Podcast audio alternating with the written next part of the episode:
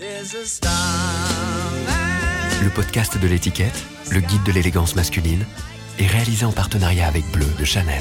Alors, ce que je porte aujourd'hui, je porte, je commence par le bas ou le haut? Donc, euh, je porte des bottes Alaya, une jupe euh, en cuir McQueen, euh, comme mon mari m'a offerte.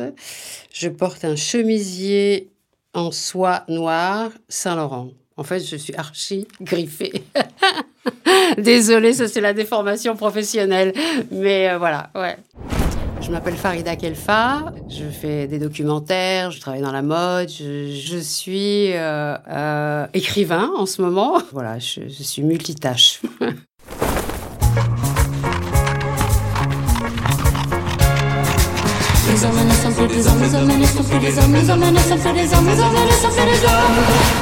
Habitude, le podcast du magazine L'étiquette.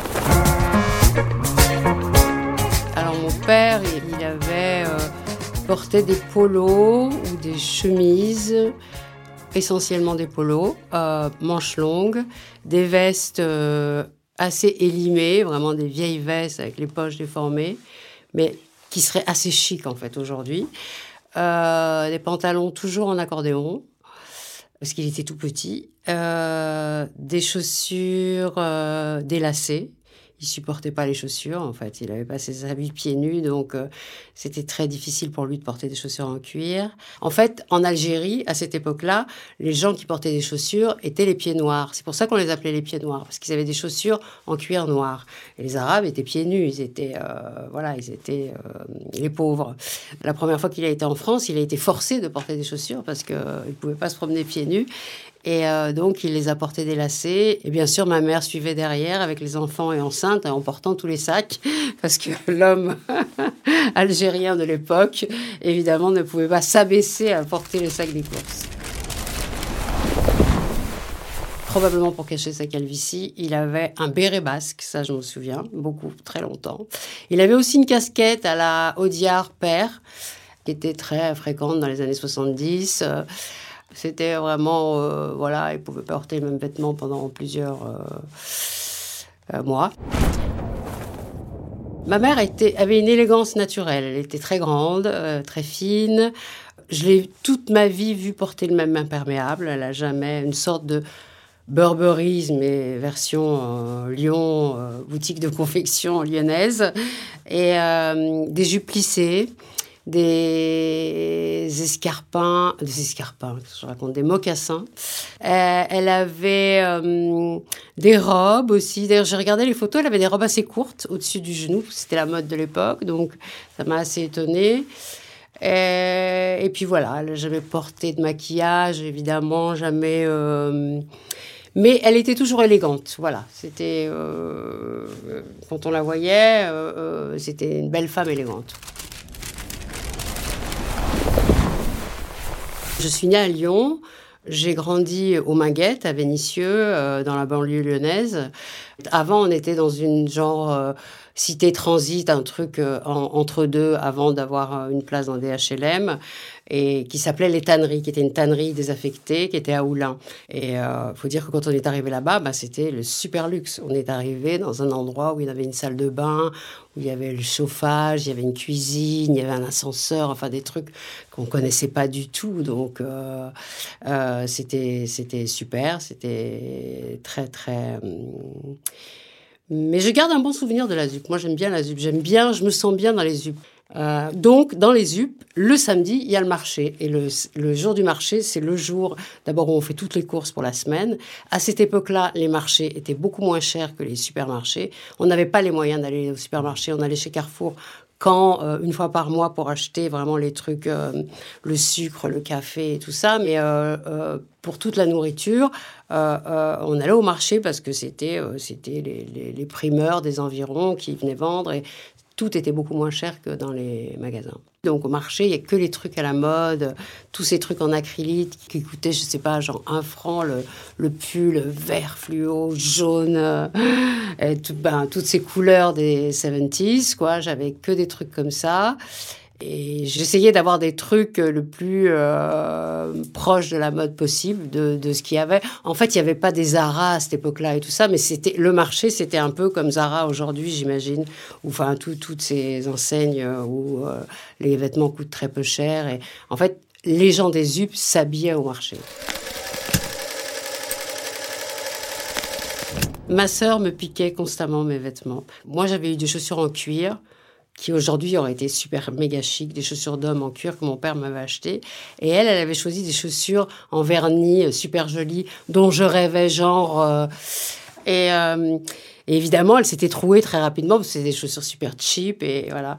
Et je me souviens qu'un jour, il neigeait, mais comme il neige à Lyon, il neigeait à cette époque-là à Lyon, c'est-à-dire on est vraiment au, au pied des Alpes, quoi. Donc, euh, mm, et elle m'avait piqué mes chaussures en cuir et elle avait pris, et moi, elle m'avait laissé ses chaussures euh, machin. Donc, j'étais partie à l'école dans la neige avec des chaussures trouées. Et ça, je me rappelle jusqu'à aujourd'hui. J'étais tellement furax et tout. Donc oui, il y avait des bagarres euh, pour les fringues. C'était très très violent, même avec les copines avec qui elle empruntait. Enfin bon, c'était toujours. Les vêtements étaient extrêmement importants parce que c'est le seul moyen de montrer que ça allait pas si mal que quand même on était euh, on n'était pas si pauvre que ça puisqu'on arrivait à être à la mode et que voilà et qu'en fait ça allait et tout ça. Et en fait je pense que j'ai dû inconsciemment garder ça. Pour moi je m'habille tout le temps je me suis toujours habillée euh, je veux dire c'est très important pour moi d'être sapée quoi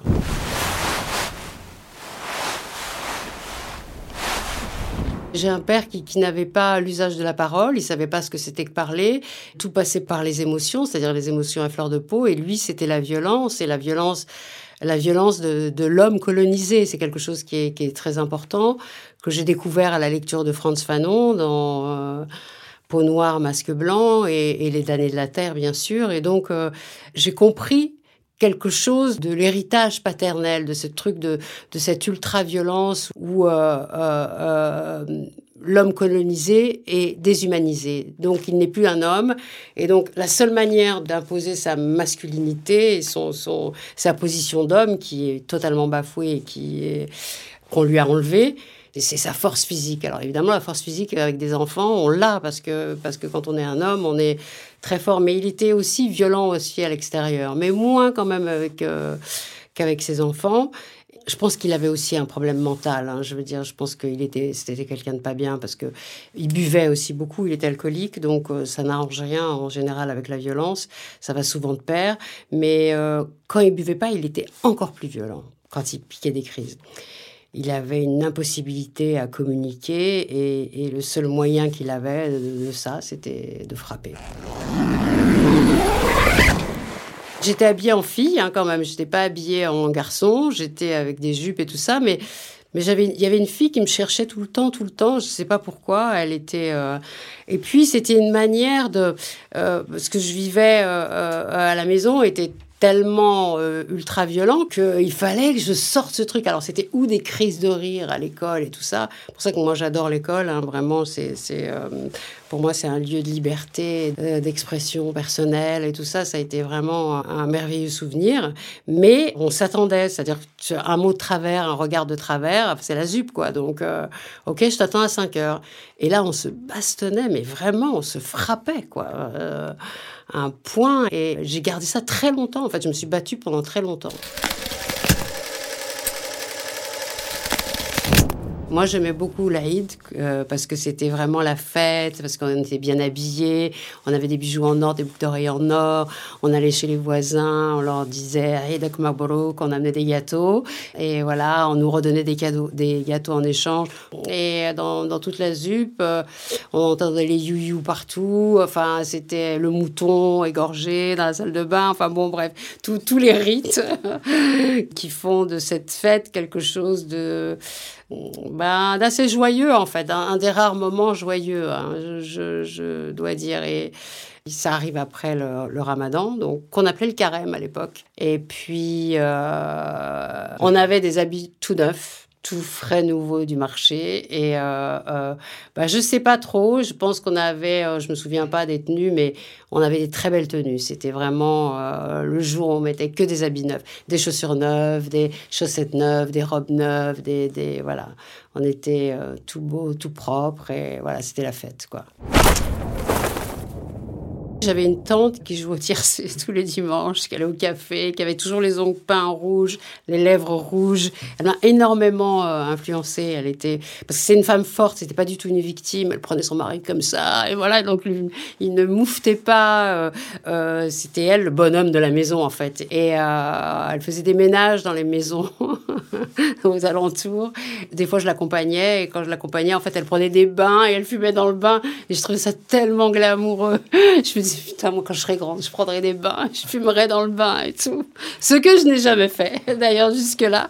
Mais bon, je trouvais ça super euh, sympathique. Et, je voyais aussi que quand même, avec ses tantes, j'avais une autre tante qui habitait près de Paris, qui travaillait, qui a divorcé deux fois, euh, euh, qui était vraiment, qui se prenait en charge qu'en fait, il y avait aussi le côté femme libre qui prend son destin en main et qui n'a pas la posture de victime.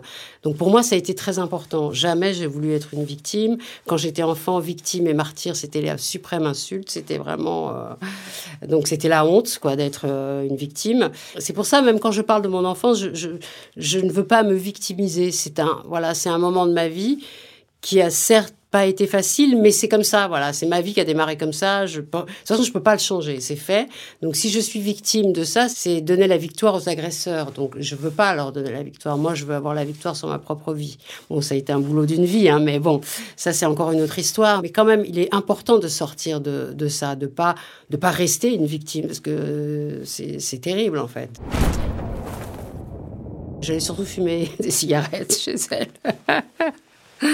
Euh, j'ai ouais, ouais, commencé cette mauvaise habitude très très jeune. Je crois que j'ai fumé ma première cigarette à 8 ans.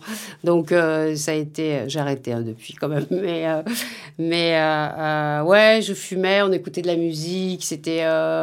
Il y avait comme un espace de liberté. Et elles étaient super sapées, toujours maquillées, super maquillées. Enfin, vraiment, moi, je voulais être comme ça. Je voulais être une femme libre, quoi, comme ça. Je n'ai jamais été euh, une Lolita, j'ai jamais été. Euh, je suis passée de la petite fille à la jeune femme euh, directement. Donc à 14 ans, j'en faisais 20. J'étais très gênée par ma taille. J'étais, j'avais, ah, j'étais terrifiée à l'idée. j'avais vu une de mes cousines en Algérie qui faisait plus d'un mètre 90, genre un mètre 95, et qui, qui, avait le problème mental. Donc il y avait la langue qui pendait. Donc j'associais le truc de la géante avec la langue qui pend. Je me disais, putain, je vais devenir comme ça. Mon Dieu, comment je vais faire? et mon frère, toujours super sympa, il me disait Ouais, ouais, tu vas devenir une géante, toi arrête de bouffer, donne-moi ton dessert et tout. Donc je lui donnais, je disais oui. Et je me baissais, je me, je me tassais, je me tenais comme ça de plus, de plus. Je pliais mes genoux quand il y avait des photos tellement je, je voulais pas dépasser les autres. Et j'avais vraiment, ça me faisait très peur, quoi. Bon, je vivais la peur au ventre, hein, vraiment la peur. Euh, euh, j'en pouvais plus de cette peur. Cette peur était vraiment. Euh, j'étais constamment sur la brèche. J'étais, c'était très difficile. Vraiment, quand je suis arrivée à Paris, j'étais euh, sur les quais, je marchais et je me suis dit, mais ça y est, je suis libre, quoi. Il y avait quelque chose de complètement euh, euh, nouveau, quelque chose qui m'envahissait comme ça. Je pouvais marcher dans la rue sans, sans regarder à droite à gauche en me disant, putain, qui c'est qui me regarde et tout, qui est aux fenêtres et tout ça. Personne ne me connaissait, personne n'avait rien à cirer de moi. Et donc, c'était super très très excitant, très euh, c'est vraiment une, sensation que j'ai plus jamais ressentie en fait. C'est euh, bah, c'est un truc qui a qui arrive qu'une seule fois en fait dans la vie quand on se libère de ses chaînes en fait. J'ai rencontré Edwige.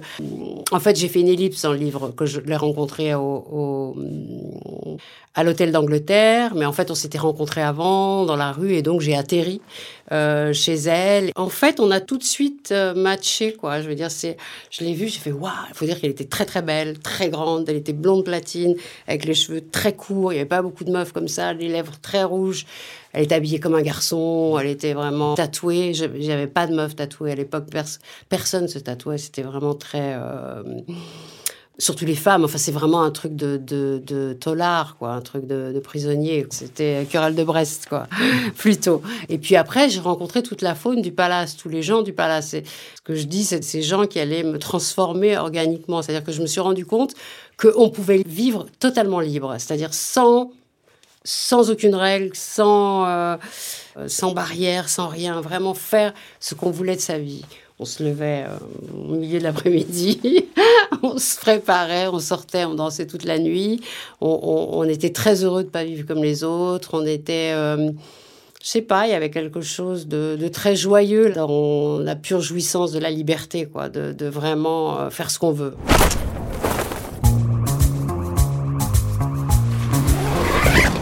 Edwige était euh, la physionomiste du palace, en fait. Elle était à l'entrée du palace. C'est elle qui nous faisait rentrer tous les soirs, en fait. Donc, euh, toute sa bande, et il faut savoir que toute cette bande de jeunes euh, était tout à fait la bienvenue parce que, voilà, c'était, on mettait, on mettait l'ambiance dans la boîte, on était très. et là, il y avait Christian Louboutin, Eva Ionesco, Vincent Daré, Philippe Crochet, enfin, beaucoup de gens de, de, de, de l'époque. Et voilà, je, me suis refait une famille en fait. Voilà. D'ailleurs, j'ai retrouvé, j'ai fait une émission de télé. On m'a montré une vidéo, mais c'est dingue. Où justement, je suis au palace, je suis en train de donner une leçon de ska avec une jupe. Mais je pense que c'est Gauthier euh, euh, doré, parce que j'ai commencé à travailler avec Gauthier très rapidement. La mini-jupe est dorée et la veste est dorée. Il faut que je lui envoie le truc pour savoir si c'est lui, mais je suis sûre que c'est lui. Et euh, oui, j'étais en talons aiguilles et mini-jupe tout le temps, et jamais de collant, toujours les jambes nues. Et je dansais toute la nuit, toute la nuit. Et vraiment, euh, euh, j'adorais ça. J'adorais danser. C'était vraiment un truc. pour moi, la danse, c'est la liberté. C'est vraiment. C'est la petite amie d'Edwige, donc, qui s'appelle Frédéric Lorca qui, elle, m'a dit, écoute, moi je travaille pour un couturier. Elle était mannequin cabine chez Chanel. Euh, c'était une très belle femme, très belle fille, enfin vraiment euh, un grand mannequin, tout ça elle me dit va voir euh, Jean-Paul Gaultier. Moi, je ne savais pas du tout qui c'était. Et euh, je connaissais pas du tout les gens de la mode. Il y avait Kenzo, il y avait Saint-Laurent. Saint-Laurent, je connaissais vaguement parce que Saint-Laurent, c'était quand même une institution. Puis il existait depuis plus de 15 ans. Donc, je savais Saint-Laurent, mais je connaissais pas Thierry Mugler, qui était la star, qui avait habillé tous les serveurs du palace. Je connaissais pas euh, Montana, tous ces couturiers. Plus tard, Asdin Alaya.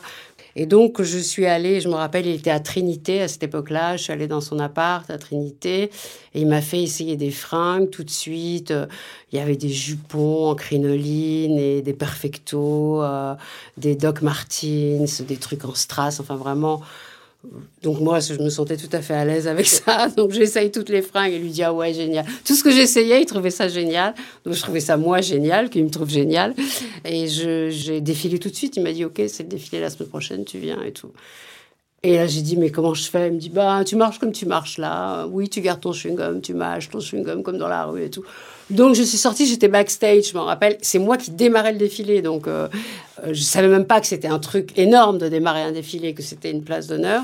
J'avais ma cigarette, donc je suis sortie avec la cigarette. Et donc, en marchant comme dans la rue avec le chewing-gum et tout. Et là, j'ai eu ah, l'ovation et ça a cartonné direct. Et c'était, voilà. En fait, on cassait tous les trucs de l'époque où on faisait un truc plus rue, plus que couture, parce que l'époque était très justement Saint-Laurent, très couture, très... Euh, et ça, c'était... Euh, on, avait un peu de mépris pour ça, on trouvait ça... On appelait ça couturasse, je me souviens, et il fallait casser le côté couturasse, et, euh, et c'était pas mal. Alors Thierry aussi, je crois même c'est lui qui m'a fait défiler avant. En fait, j'avais défilé aussi avec une fille une fille qui s'appelle Ursula Rodel, qui j'étais allée en Suisse, je me souviens au défilé avec Edwige. Ça, je crois que c'est mon, vraiment mon tout premier.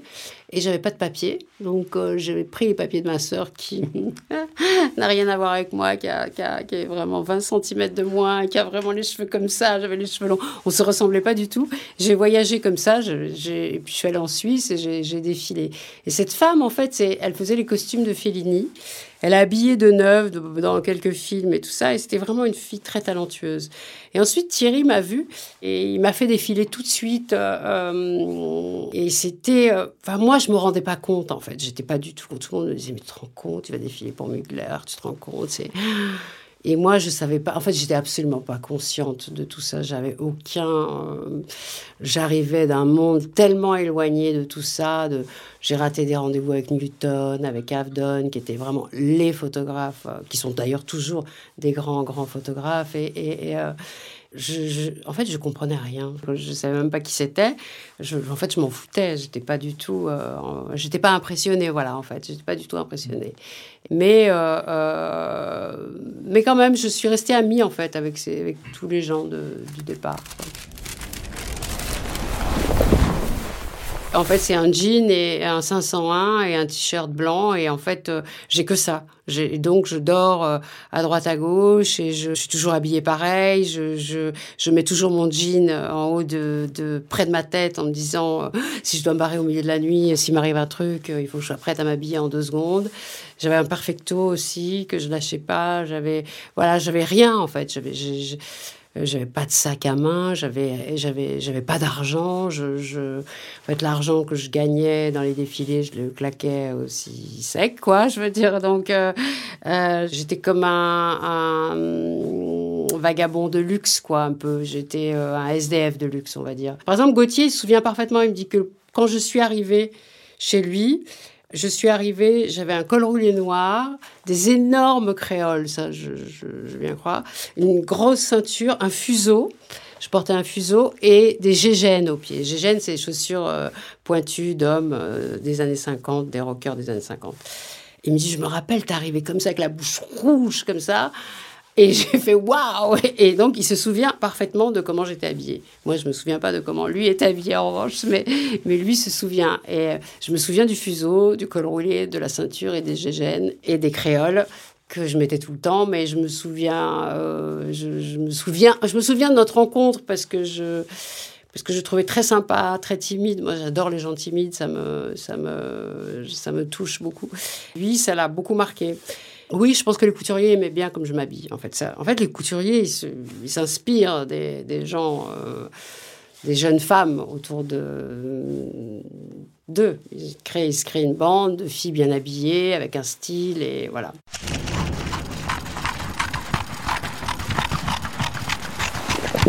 Fabrice, Fabrice Coat, qui était à l'époque patron des bains douches, euh, qui a dû me le proposer, je sais, je sais pas comment ça s'est passé.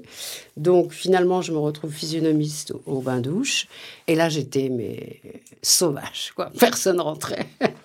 je me souviens, Fabrice m'a rappelé, il m'a dit mais tu te souviens, il y a une fille qui est venue, qui était vachement bien, et je t'ai dit mais pourquoi tu la laisses pas rentrer? Et tu m'as dit t'as vu les boucles d'oreilles qu'elle a? Et ça, je me souviens pas, mais c'est tout à fait probable. Et je pense que vraiment, le léger détail, c'était, mais ça tuait le style. Et je me disais, non, non, non, ça, ça ne rentre pas, c'est trop ringard, quoi. Et malheureusement, ceux qui n'avaient pas le bon look, c'était souvent ceux qui payaient. Donc, euh, à un moment, la boîte, c'était difficile pour. euh, je ne sais pas, c'était c'était l'allure, le, le style, le... Puis moi je faisais partie d'une bande de gens, on était très très très pointus, donc le moindre truc euh, pas, c'était super ringard et, et, euh, les craignos comme on les appelait à l'époque. Et donc euh, c'était pas possible quoi. Je disais non, tu vas pas laisser rentrer ça. Je préférais bien sûr les gens qui avaient fait un effort sur leur look euh, eux-mêmes avec euh, qui avaient du style, mais il y en avait plein, il y avait plein de, plein de gens très stylés, très très euh, mais c'est ceux qui n'avaient pas d'argent en général. Donc, donc une boîte, ça doit tourner. Et puis, euh, je sais pas combien de temps, j'ai dû rester un an au bain douche, mais j'étais euh, féroce, ouais, féroce, pas cool.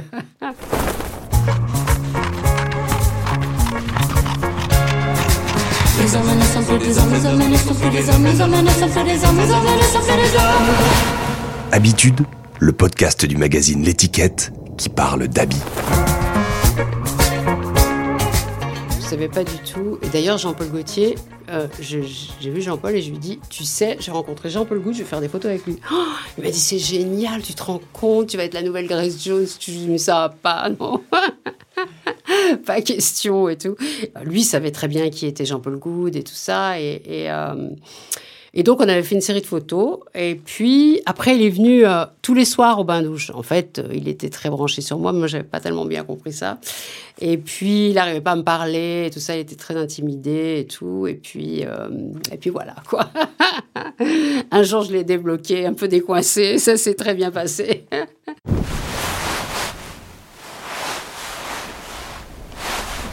Avec Jean-Paul, j'ai commencé. J'avais déjà. Ah, Jean-Paul Goud, il faut que je précise, parce que euh, mes deux Jean-Paul. Donc. Euh, euh, j'achetais, je déteste les puces. Moi, j'aime pas acheter des trucs portés par des gens morts. Ça me. Je suis vraiment comme les gens de banlieue. Je suis vraiment, j'adore le, flambant neuf, voilà, tout le truc. Mais les costumes des années 50, 40, que j'adorais parce que les épaules étaient très très larges et elles tombaient, mais 40 en fait, plus que 50. Vraiment, parce que c'est quand on voit les films 40, vraiment, les vestes sont assez courtes, les pantalons très larges, très très euh, vraiment courts, un peu courts, et, les chaussures d'homme. Ça, je m'habillais comme ça. Et Jean-Paul adorait ça, good. Il me disait, mais il trouvait ça super que je m'habille comme ça, donc il m'avait fait faire un costard gris euh, d'homme, vraiment très très bien coupé, avec les épaules très larges. Et pareil, veste courte, pantalon très large, taille haute, archi haute, vraiment. Euh, en fait Cary Grant, j'adorais, j'adorais Cary Grant, je trouvais qu'il avait un style fou. Je trouve que les hommes de cette époque-là étaient très bien habillés, euh, Fred Astaire, Cary Grant, Gene Kelly, euh, tout ça, c'est beaucoup de style. Ça s'est quand même un peu perdu après, on peut le dire, voilà. Habité chez Christian euh, quand je suis arrivée à Paris, en fait. Après, très rapidement, je, suis allée chez lui. J'étais dans le 12e arrondissement. Il habitait euh, Porte Dorée. Donc, euh, en plus, ce qui était bien, c'est que c'était la ligne directe pour aller au Palace, rue Montmartre. Donc, on attendait le dernier métro. qui arrivait à une heure, je crois, qui voilà, parce qu'il était impossible d'arriver avant au palace, sinon il n'y avait que les ploucs qui arrivaient avant une heure du mat au palace, et donc euh, on voulait pas. Et euh, non, j'étais, euh, sa mère m'a accueilli comme sa fille, son père qui était cheminot était charmant avec moi, c'était un taiseux comme souvent sont les gens les gens pauvres, donc et voilà, donc j'ai habité dans sa chambre euh, très longtemps. On est resté. C'est un peu comme mon frère, Christian. C'est vraiment. Euh, d'ailleurs, il dit ma sœur, il me présente. Euh, on est, on se connaît depuis une éternité. On s'est jamais vraiment disputé, même s'il m'énerve des fois comme les frères et sœurs, souvent. Et malgré tout, je sais pas, il y a un lien qui nous unit, qui est un peu indéfinissable de, il a commencé euh, Louboutin, sa maison, avec mon mari, Henri Sédou. Parce qu'en fait, il faut savoir que c'est Christian qui m'a présenté Henri, donc euh, voilà, euh, c'est comme ça que ça s'est passé. Et puis voilà, et c'est devenu le succès qu'on connaît, c'est-à-dire que Louboutin, c'est la seule boîte de souliers qui a été montée et qui tient encore aujourd'hui et qui n'est pas dans un groupe, quoi, c'est qui lui appartient, quoi. C'est très rare. J'arrivais en costardum chez Asdin, hein, quand même, toujours. J'arrivais toujours en jean et en machin. J'avais aussi des chaussures de l'armée euh, de Marines américain. C'est des chaussures en, en, vernis noir que j'adorais, que j'ai porté. Et j'adorais ça. Donc je mettais ça avec des soquettes blanches et des jeans courts, toujours pour qu'on voit la, la chaussette blanche, et des chemises blanches et des vestes évidemment, quand j'allais chez Asdin, euh, voilà, c'était l'opposé. Il me mettait en robe et en. Mais j'aimais bien parce que bon, euh, ça me changeait de mon, de mon. Mais il ne serait pas venu à l'idée d'être, euh, de m'habiller en robe en, sortant de, de, chez Alaya, quoi. Je veux dire, c'était. pour moi, c'était comme si j'étais déguisée, quoi. Comme si j'étais un homme habillé en femme. Voilà. J'avais l'impression. Alors que je me suis jamais sentie homme. Je me sens vraiment femme. Mais, mais je sais pas, il y avait un truc qui, qui allait pas, qui, qui me trouve que ça m'allait mieux les costumes.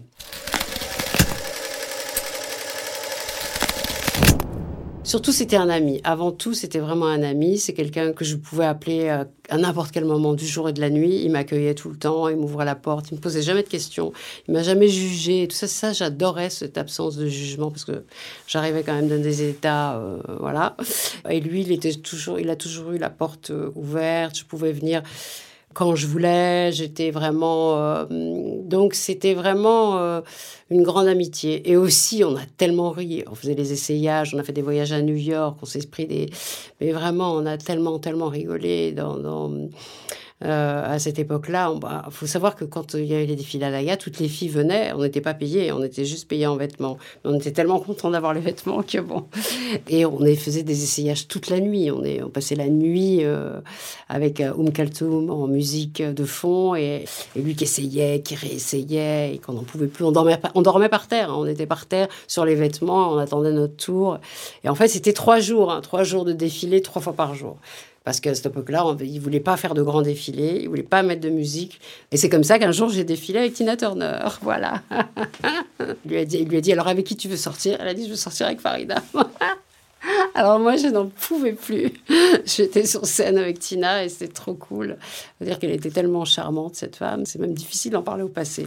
Et donc, euh, voilà, donc euh, c'est ça aussi. C'est-à-dire que chez Alaya, il y avait toujours euh, les déjeuners, la table était ouverte. Alors, il y avait la femme de ménage, elle promène le chien, Tina Turner, David Bowie avec Iman. Enfin, je veux dire, il y avait un mélange de gens incroyable et tout le monde était très content de déjeuner ensemble et de il avait vraiment l'hospitalité arabe, vraiment, de recevoir tout le monde et d'avoir toujours une place pour, pour quelqu'un qui, qui n'a pas à manger, quoi. Ce truc euh, euh, où on garde toujours quelque chose pour quelqu'un qui, voilà, qui est dans le besoin.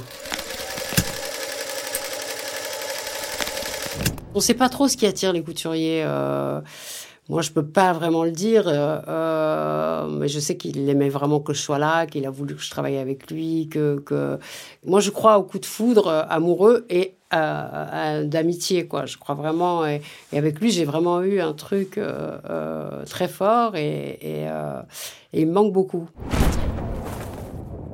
J'ai eu mes enfants, mon premier fils, et et très vite, j'ai senti que je pouvais pas être mère au foyer, que ça allait vite.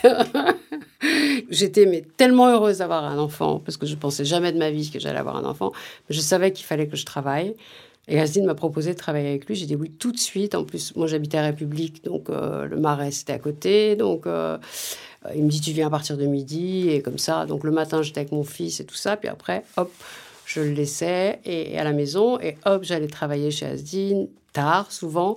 Et en fait, c'était... Euh, j'assistais aux essayages, donc il y avait un mannequin sur lequel on faisait les essayages, je m'occupais de la presse, je m'occupais de, de l'organisation du studio, du défilé, de, de plein de choses en fait. On a, en fait, c'est lui qui, s'occupait de tout, mais il avait besoin de quelqu'un à côté euh, pour l'épauler quoi en fait. Et, j'ai beaucoup appris, j'ai beaucoup, j'ai appris le travail en fait, ce que c'est que le travail avec lui en fait, en travaillant au studio.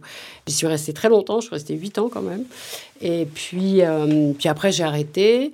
Je suis allée chez Gauthier, je suis restée beaucoup moins longtemps. puis j'ai arrêté, puis après j'ai fait des docs. Voilà, donc j'ai vraiment euh, changé de complètement. M'avait proposé de faire une émission de télé, tout ça. C'était pas trop mon truc. En revanche, j'avais un documentaire qui devait se faire sur Jean-Paul Gaultier. Je dis, mais ça, moi, je peux le faire.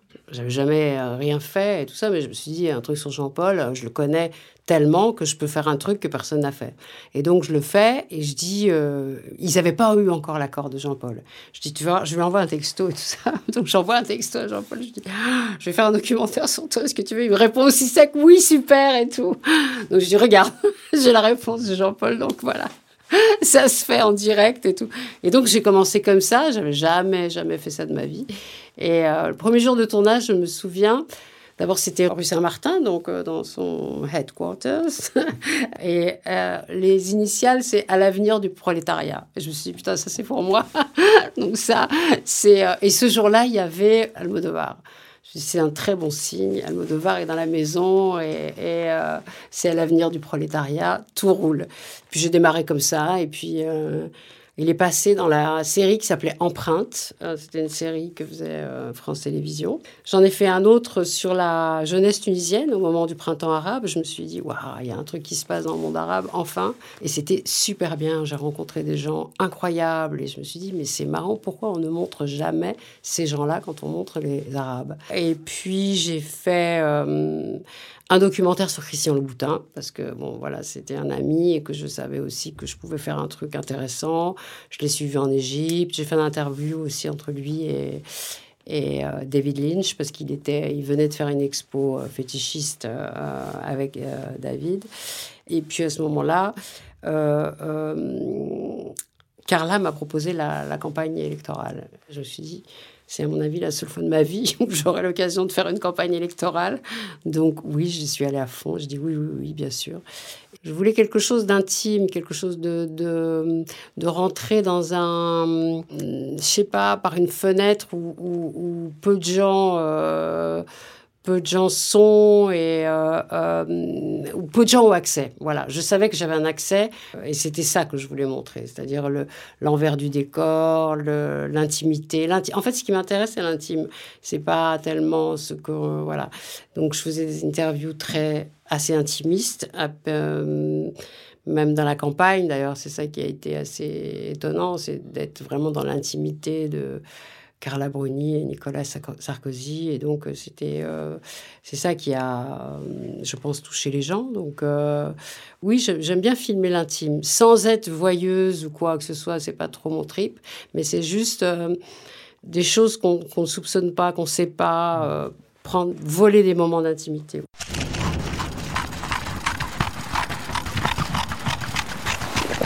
J'ai plein de complexes, mais je ne vais pas même le dire. Parce que va dire, mais oui, c'est vrai, bien sûr. Non, j'ai des complexes, je ne sais pas si on peut dire aujourd'hui encore complexes. Mais oui, il y a des choses qui ne me vont pas, que je peux pas, voilà, que je ne mets pas. Je ne sais pas si j'ai vraiment. Euh, non, je crois que maintenant, ça y est, je me suis acceptée. En fait, je me suis acceptée quand j'ai eu des enfants. C'est très bizarre. D'abord, j'ai adoré être enceinte, mais vraiment, j'ai adoré toutes les filles disent Ah mon Dieu J'ai pris, je sais pas, j'ai pris 20 kilos, mais je les ai perdus aussitôt. Et ça se voyait pas tellement, en fait. J'étais pas, j'avais pas l'air énorme. Mais surtout, je me sentais très bien. Et c'est la première fois où j'ai vraiment accepté mon corps, c'est quand j'étais enceinte. Je montrais mon ventre à tout le monde. j'étais vraiment genre la meuf. Regarde mon ventre et tout. Euh, euh, donc en fait, finalement, je me suis, je me suis accepté bien des trucs que je, voilà, avec lesquels j'ai du mal, mais bon, ça va. J'ai coupé mes cheveux. Quand j'ai coupé mes cheveux avant de partir, je les ai, je les cachés. En fait, j'ai coupé mes cheveux avant de partir de Lyon. Je les ai gardés dans une enveloppe, mais je pense que j'ai dû les jeter il y a deux ans Ouais, et je me suis dit, mais il faut que je jette ça. Ça, c'est un truc de folle. Il faut que je jette ce truc. C'est pas, je peux pas garder des cheveux de 40 ans, de machin. Et donc, je les ai coupés. Et euh, quand mon père s'en a aperçu, il a été, euh, bien sûr, déferlement de violence et tout. Et je savais que c'était un acte. Je savais que si je coupais les cheveux, déjà c'était euh, c'est le contraire de Samson quoi. Moi je, voilà, moi ça m'a libérée. Ensuite je les ai laissés repousser. J'étais à Paris donc je les avais et tout ça. Et puis, ça a été un peu mon, image de, mannequin, on va dire. Et puis, ensuite, bien sûr, j'ai rencontré Jean-Paul Goutte qui voulait absolument me les couper. je lui ai dit non, ça, n'est pas question. Parce en fait, l'idée venait de lui, mais j'arrivais. Donc, que ce soit lui qui, qui veuille me les couper, je voyais ça comme une castration. C'était à moi de décider euh, ce que j'allais faire de mes cheveux. Et puis finalement, quand on s'est séparés, je les ai recoupés. Et en fait, quand j'ai été enceinte, c'est là où j'ai coupé. J'ai coupé euh, vraiment. Et au deuxième, alors là, j'ai j'ai des courts, courts, courts comme ça. Et puis depuis, garde les cheveux courts et voilà, ça ne me viendrait pas l'idée de les faire repousser.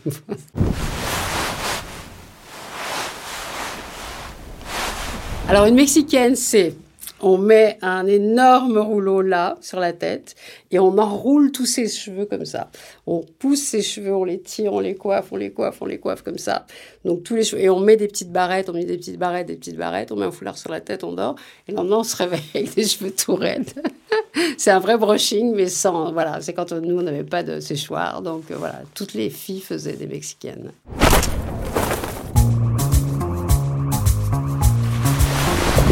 Moi, je suis très fétiche avec les vêtements. En fait, j'ai des vêtements que j'ai depuis 100 euh, ans. J'ai des trucs, des premières collections à l'Aya, enfin des trucs qui, euh, dont je dois me débarrasser en fait. J'ai un storage où je mets tout ça parce que j'ai tellement de fringues et, en même temps c'est des trucs de collection parce que c'est des et donc j'ai beaucoup de mal euh, à les donner. Je pourrais les donner, mais j'ai pas, je connais pas quelqu'un qui a ma taille et qui a voilà.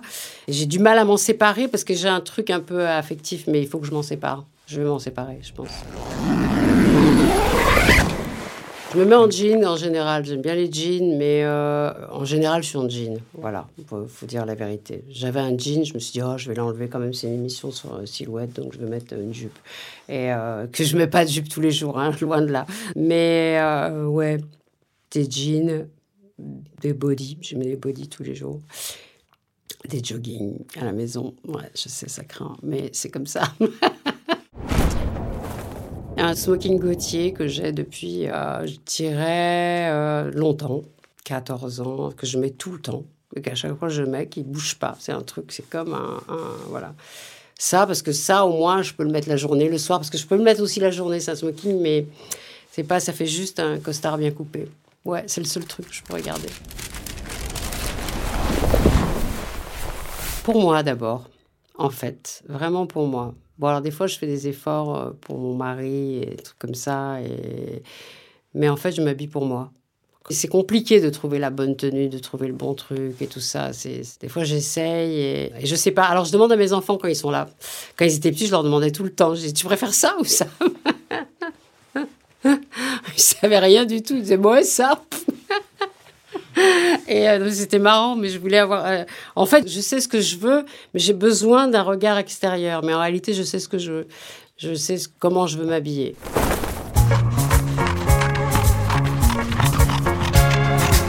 Les hommes sont plus des hommes,